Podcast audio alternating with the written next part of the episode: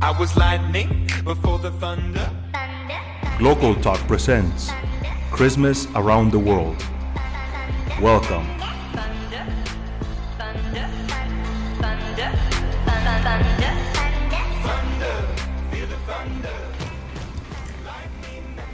Welcome back to another one of our Global Talks episodes. Today we have with us Solimar Vela, Maria Fernanda Garcia, Victor Avila, and Alfredo Zuani. I'm Missy Sela.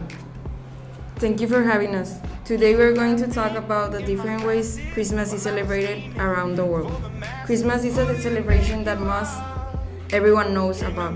And it is one of the most beautiful celebrations because of the beautiful decorations.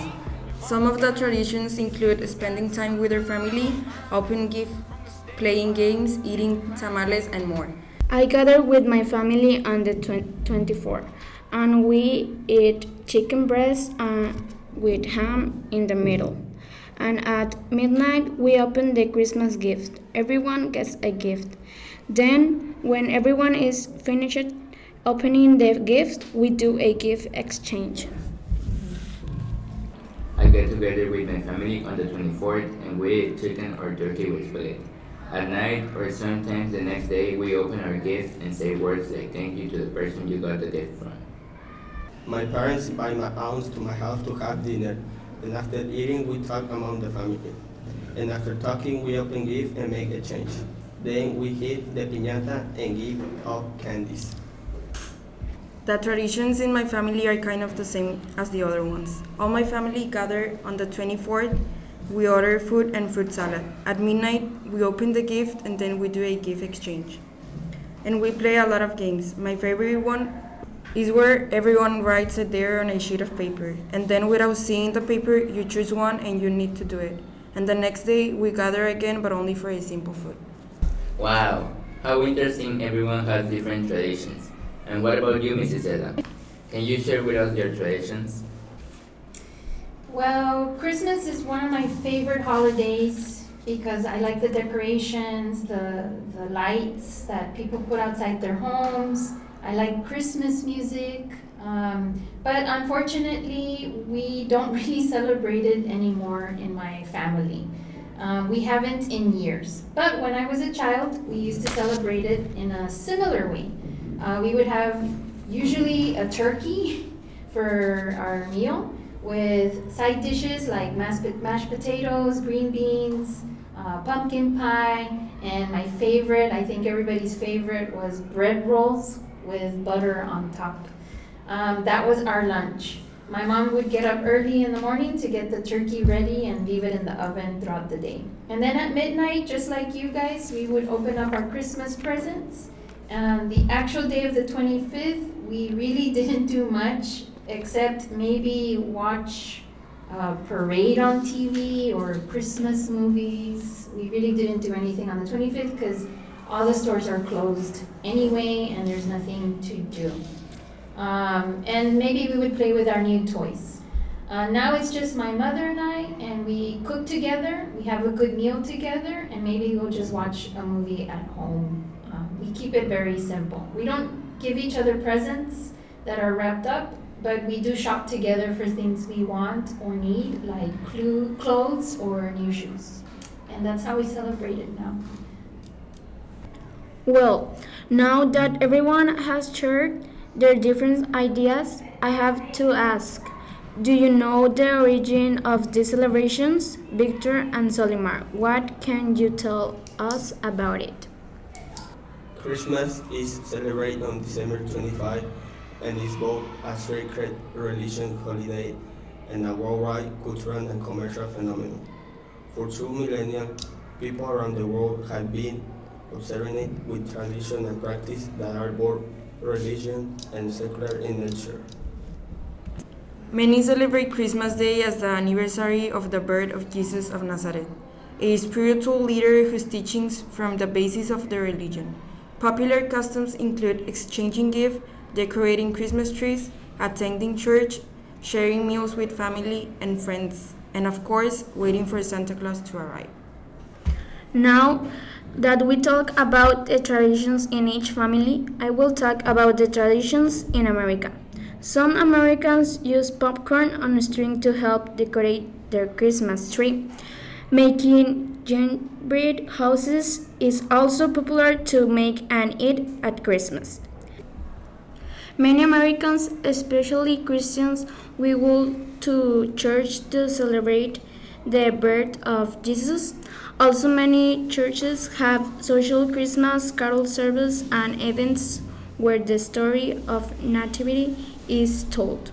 People in America like to decorate the outsides of their houses with lights and sometimes even statues of Santa Claus.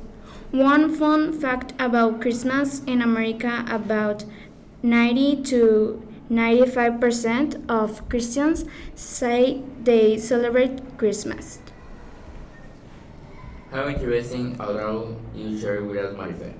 But now let's talk about Asia, more specifically South Korea, where Christmas is celebrated as a public holiday as Christianity is a major religion there. Money is given as gifts, cards are passed around bridges over the Han River in Seoul are lit up with decorations. The capital city also boasts other light shows besides the lights on the bridges in the city center. Santa or Harabeoji or Grandfather Santa is version of Santa Claus and is often seen wearing blue.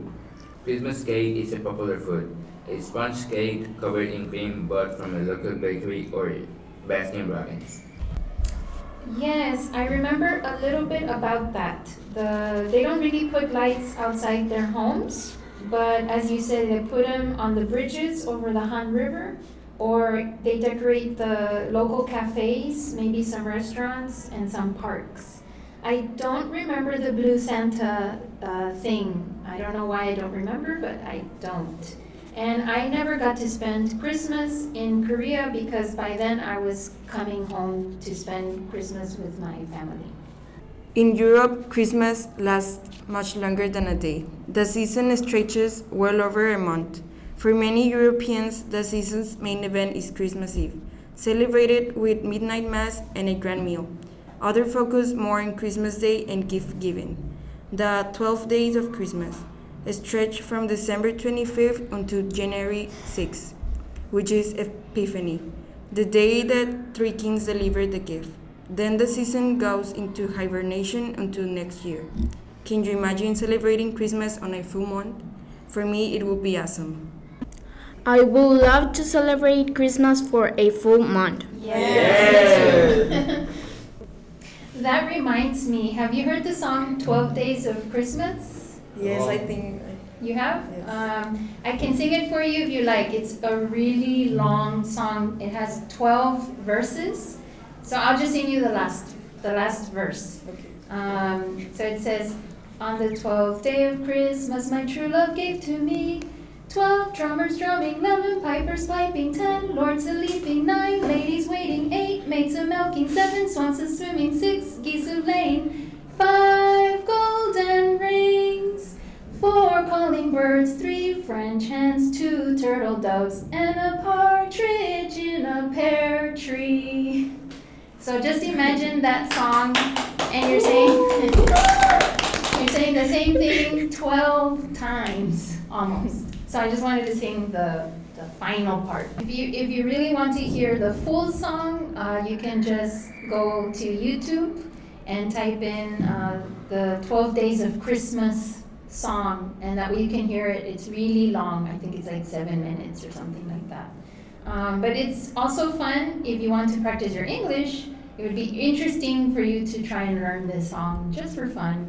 My sister and I used to sing this song when we were little during the Christmas holidays, like around the house, and probably annoy our parents uh, singing it. But we had a lot, a lot of fun singing that song uh, to each other.